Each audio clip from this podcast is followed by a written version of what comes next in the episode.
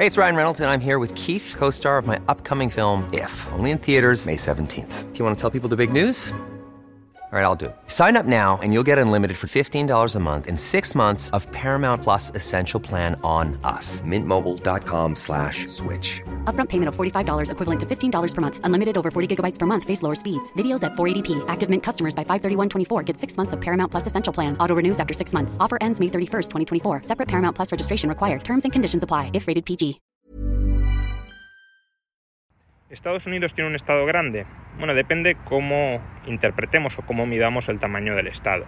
Si lo medimos en términos de gasto público o de presión fiscal sobre el PIB, Estados Unidos tiene un tamaño del Estado menor que el de la mayoría de países europeos, no que todos los países europeos, por ejemplo Suiza tiene menor gasto público y menor presión fiscal que Estados Unidos, eh, pero sí que la inmensa mayoría de países europeos. Eso no significa que el Estado sea pequeño, significa que es más pequeño que otros países que tienen un Estado gigantesco como son los europeos. Si comparamos el tamaño del Estado en términos de gasto público o presión fiscal de Estados Unidos con el tamaño que tenía el Estado estadounidense, según esas variables, hace 50, 60 o, 100 años, desde luego el Estado ha crecido muchísimo en Estados Unidos. Pero es que además también podemos medir el tamaño del Estado a partir no solo del peso del gasto público o de los impuestos en el PIB, sino también considerando la maraña regulatoria intervencionista, la injerencia efectiva que el Estado tiene eh, sobre la economía y que por tanto de alguna manera eh, supone una intromisión de la administración sobre el funcionamiento de la economía. Y desde este punto de vista, Estados Unidos tiene un Estado mayor de lo que aparenta meramente con su gasto público o su presión fiscal.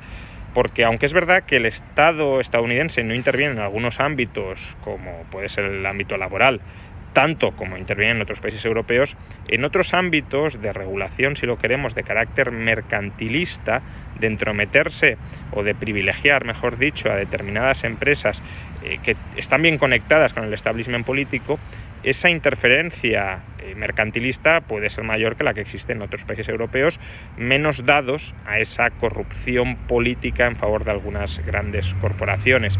Eh, por tanto, sí, no diría que Estados Unidos tiene un Estado pequeño, no es un Estado gigantesco, eh, como los europeos, pero desde luego es un Estado mucho mayor de lo que ha tenido históricamente y además parte de ese tamaño es un tamaño bastante dirigista y bastante distorsionador de la economía. When you make decisions for your company, you look for the no-brainers. And if you have a lot of mailing to do, stamps.com is the ultimate no-brainer. It streamlines your processes to make your business more efficient, which makes you less busy. Mail checks, invoices, legal documents, and everything you need to keep your business running with stamps.com.